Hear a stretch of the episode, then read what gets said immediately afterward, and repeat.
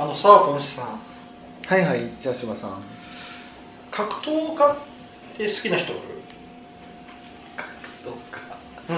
格闘家。格闘家。うーん。知ってる格闘家でもいいよ。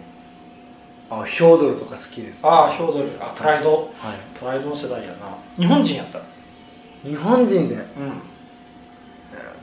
格闘家。あまあねああそっかああんまり。ああのー、あれ今強いボクシングのあの井上。あ井上尚弥。うん。あなるほどあああの僕らがもう少し若い頃に山本キッドのりふみっああはいはいていたでしょはいあの人は3人兄弟なんやけど、はいはい。お姉さん2人おるんやけど、はいはい。お姉さん知っとる？はいはい知ってます。あの吉田沙保里にも勝ったうん。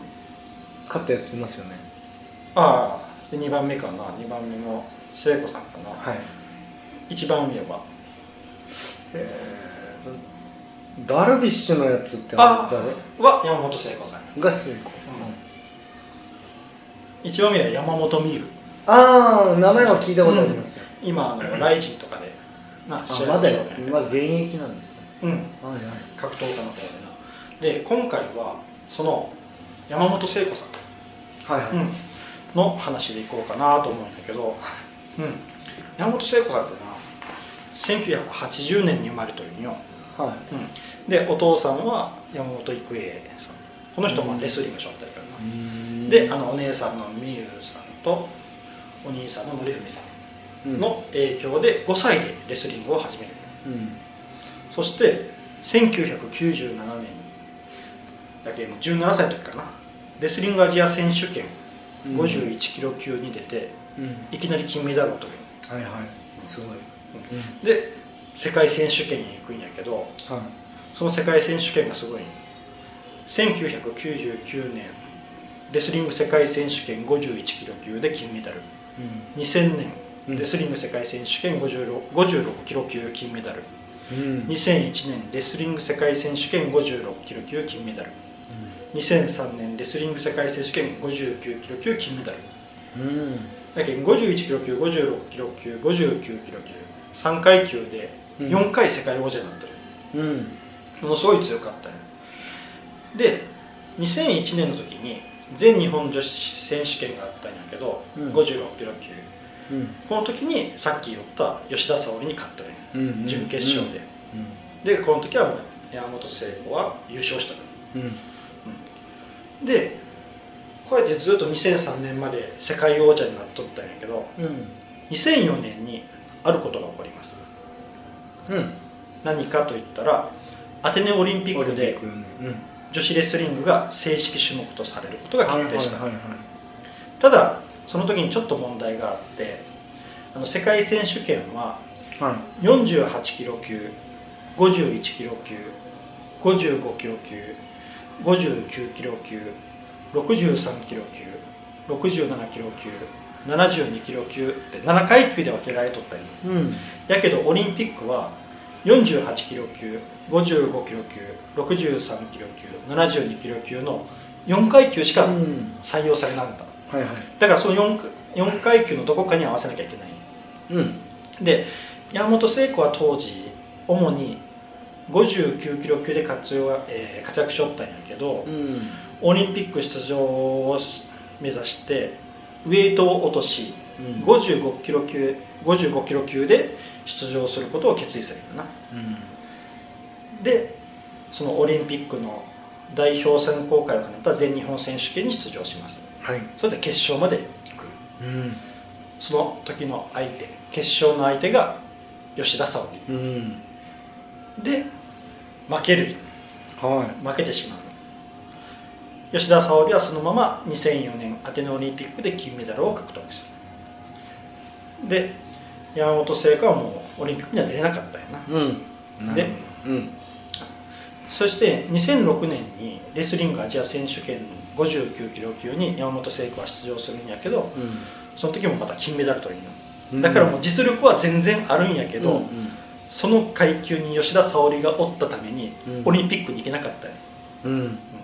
でその2000同じ2006年の7月にうん。結婚のため現役を引退する、うん。まあこの時はあのダルビッシュじゃなくてその前のうん。旦那さんなんやけどうん。でその時に結婚して、えー、と出産をするんだよなでそれから3年後2009年1月。2012年のロンドンオリンピックを目指して現役復帰をすることを発表する。うん。そして2011年12月23日にレスリング全日本選手権があった。よはい。でこれがあのオリンピックに出れるか出れないかの大会やったようん。で山本聖子は女子63キロ級に出場するんやけど準決勝で敗退してまたオリンピックへは行けなかったんようん。結局2回オリンピックチャレンジしたんやけど山本聖子は出ることはできなかった。なるほうん、それから山本聖子は2013年6月6日にアメリカの女子ナショナルナショナルチームのコーチに就任する。どうん。で6月30日からコロラドスプリングスに滞在してシニア専門のアシスタントコーチおよびジュニア部門の監督としてうん。アメリカの選手の指導に当たる。うんでその後、えー前の夫と離婚をしてダルビッシュ有と結婚をする。うん。一方の吉田沙保里なんやけどうん。その2004年アテネオリンピックでの金メダルを皮切りに2008年北京オリンピック金メダル2012年ロンドンオリンピックで金メダルと3連覇。そして2016年リオデで、えーリオデジャネイロオリンピック。ここはもう4連覇がかかっとったんやな吉田沙保里で順調に決勝まで行きます。でその決勝の相手がアメリカ代表のヘレン・マルーリス。で試合は吉田が第1ピリオドでアクティビティタイムによる失点1を取ったものの第2ピリオドで4点を奪われて逆転負け。でこのヘレン・マルーリスが自身初そしてアメリカ合衆国女子レスリングとしても初めてとなるオリンピックでの金メダルを獲得した、うん。でその大会の後ダルビッシュ有がこんなツイートをします。吉田選手4連覇目前ってすご、えー強すぎる。そしてその吉田選手を破ったヘレン選手が聖子の教え子という、というツイートをした、そう。そのバルーリスは山本聖とかがアメリカに行った時のコーチの時に教えた選手やったよ、そして吉田沙保里を山本聖子の元教え子ああ元、まあ、辞めとったけどな、うん元教え子であるヘレン・マルーリスが破る。というストーリー。因縁因縁やな、はい物語よな、物語があったということで物語があったんやな、うんで吉田沙保里はもう今は引退しとるんやけど、うん。その時、えー引退後にこんな話をしています、最も影響を受けた選手はという質問に山本聖子の名前を挙げている。うん。中学以降の対戦成績えー対戦成績は5勝5敗、でも吉田沙保里にとって山本聖子はずっと勝てなかった相手であり雲の上の存在であったと、うん。名前を聞いただけで戦う前から勝てないと思うぐらいの選手やと、で吉田沙保里の言うレスリング人生で最も印象に残っている試合はあの勝った方が女子レスリング初のゴオリンピックに出場できるという2003年の全日本選手権決勝の山本聖子との試合というのを挙げてるよな。でよしその時吉田沙保里は一番のライバルであったよ山本選手に勝った瞬間はこれで代表になれると嬉しかったと話をしたようん。であの2008年のワールドカップ団体戦でうん。吉田沙保里が初めて外国人選手に負けた時があったんやけどその時山本聖子から、えー沙保里が今でも私の中で一番強い選手だと思っている。北京で金メダルを取ってねというメッセージが届いた当時あの連絡先は山本聖子は知らなかったらしいんやけど、うん。知人に教えてもらってはわざわざ励ましの言葉を寄せてくれたことに、吉田は背中を押してくれた言葉だったと感謝をしているなるほだからもうこの2人っていうのはもうものすごくつながっとる。うん。なんか因縁を感じるような。はい。まあ良きライバうん、良きライバルよな、ルうん。うん。でとりあえず山本聖子の話は、えーここまでなんやけど、うん。うんお姉さんの山本美優。うん。山本美優はうん。1970年に生まれとるよ。で 70? 4年。1974年。で彼女はものすごい選手やったの。はい。あの13歳で第1回全日本女子選手権に優勝。13歳？そう13歳で全日本女子選手権に優勝。その後全日本を4連覇。は世界選手権に行くことになるんやけど年齢制限により出場が認められなかったよ。あなるほどなるほど。それぐらい強かっ真央ちゃんみたいなね。たそうやね、うん。で1991年17歳で初めて世界選手権に出場する。それを史上最年少で優勝。ほその後1990年95年と世界選手権を連覇、うすごいね。うん、だから生まれた時代がちょっとなずれとったらうん。すごい選手やったよううん。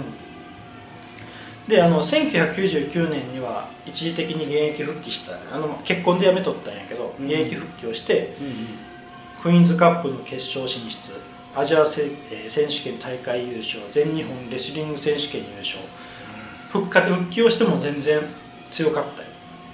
であのさっき言ったように2004年にアテネオリンピックで女子レスリングが正式種目になるっていう時にまた現役を復帰したんやけど現役を復帰して、えー出場を目指したんやけど、えージャパンクイーンカップこれがアテネオリンピックの代表選手権の世界、えーごめんなさい代表選手選考試合やったんやけどうん。3位に終わってオリンピック出場はできなかった。ようん。うん、だから1974年だから10年もしも10年生まれるのが後やったら、ももしかしたらもうねもう金メダル取りまくるよな。うん、もうレスリングの多分今の勢力図がすごく変わっとったと思う、うん。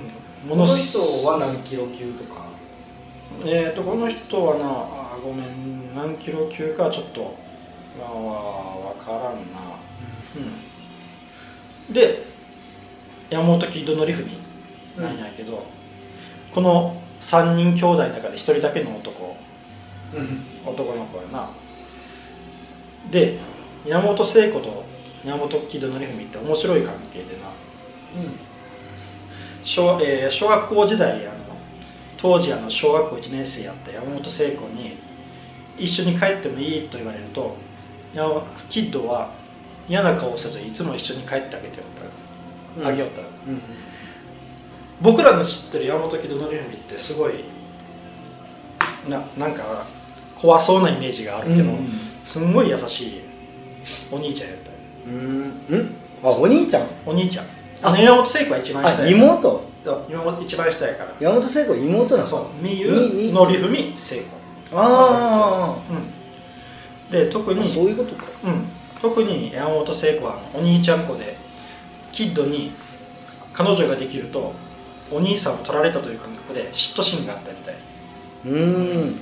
またあのキッドがアメリカに留学する時はお兄ちゃんがいない家に帰りたくないってショックで泣いていたらしいよな、うん、で山本美優と、えー山本キッドのりふみはこれお姉ちゃんと弟よな。うん。だけど、うん。夏場には山本美優のお姉ちゃんに「アイス」って言われるとキッドはダッシュでコンビニに買いに行って時のうちに買って帰帰ってくるといううんうんうん。でキッドは後日そのおかげでスタミナがついたのかなと語っておるうんうん。で山本キッドの額には傷があるんやけどはその傷はミュートの喧嘩でついたんやって。あうん。まあ兄弟喧嘩やな。ミュウが強かったよ。うん。で山本木戸典文は聖子に対して、まあ、もう厳しい愛情があってあれ聖子には彼氏ができたら俺に見せるよと毎回前々から言っといてうん。で年頃になって聖子に彼氏ができたよ。うん。そしたらその彼氏とのトラブルで聖子が彼氏に泣かされたということがあってそれをお姉さん経由あの美優通して聞いたうんうん。キッドは聖子に内緒でその彼氏の電話番号を調べてうん「おお前いい度胸してんじゃねえか」って電話したよね。あで相手が電話を切って出なくなると今度はお覚悟しろってショートメールを送りまくったらしい そそしたらそれを知った山本聖子が泣いてそういうことするのはやめてって。そしたらあやからやん。キッドは「ええって「俺はお前のためにやってるのに」ってすごく動揺して落ち込んだんやって。妹好きやったよね。ああそうやな。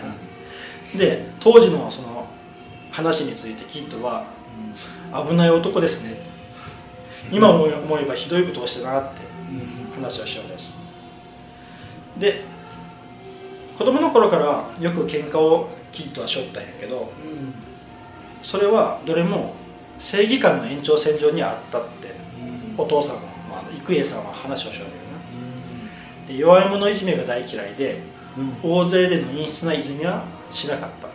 で基本的に喧嘩は1対1で主に上級生が相手やったり。で自分から喧嘩を売ったことはなく逆にキッドは守る側で女の子を守っていたと。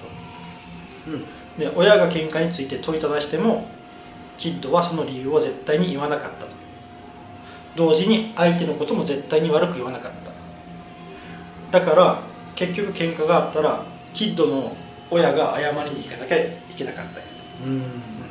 もう理由を言わないからね。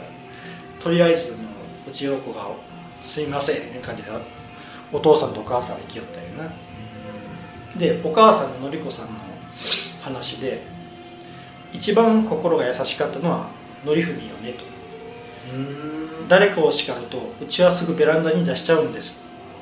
でのりふみが出されている時は結構みんなねあの触らぬ神にたたりなしで何か言うと余計親がカッカするから親が静まるまで待ってるんやけどのりふみはみゆとか聖子がベランダに出されると「お願いですお姉様を入れてください。お願いします。入れてもらえないなら僕も出ます」と言って一緒に出ていくよ。うん。で先にあのみゆと聖子が有名になったんやなのりふみよりだからあの二人が有名になってるから俺も有名にならないとやばいかなって。3人で有名にならないといけないってのりふみは格闘技をしょったんや。うん。そして、えーキッドは、えー k 1デビュー戦を迎える。でその k 1デビュー戦も数週間前にオファーが来たんやって、でその日っていうのがちょうどそのみゆと聖子があのさっきも言った五輪出場のかかった大事な試合の日だったんよ、でその大事な試合に負けてあ当日やったんかな？もしかしたら当日なかったかもしれないけどその五輪出場のかかった大事な試合に負けて応援に駆けつけたんやって、うん。キッドの k 1デビュー戦に、うんそしたらキッドは試合前に「よし分かった。俺に任せろ」って言って試合に行って優勝候補やった村浜武宏を破ったんようん。それがその k 1の大会の中で一番の番狂わせ。になった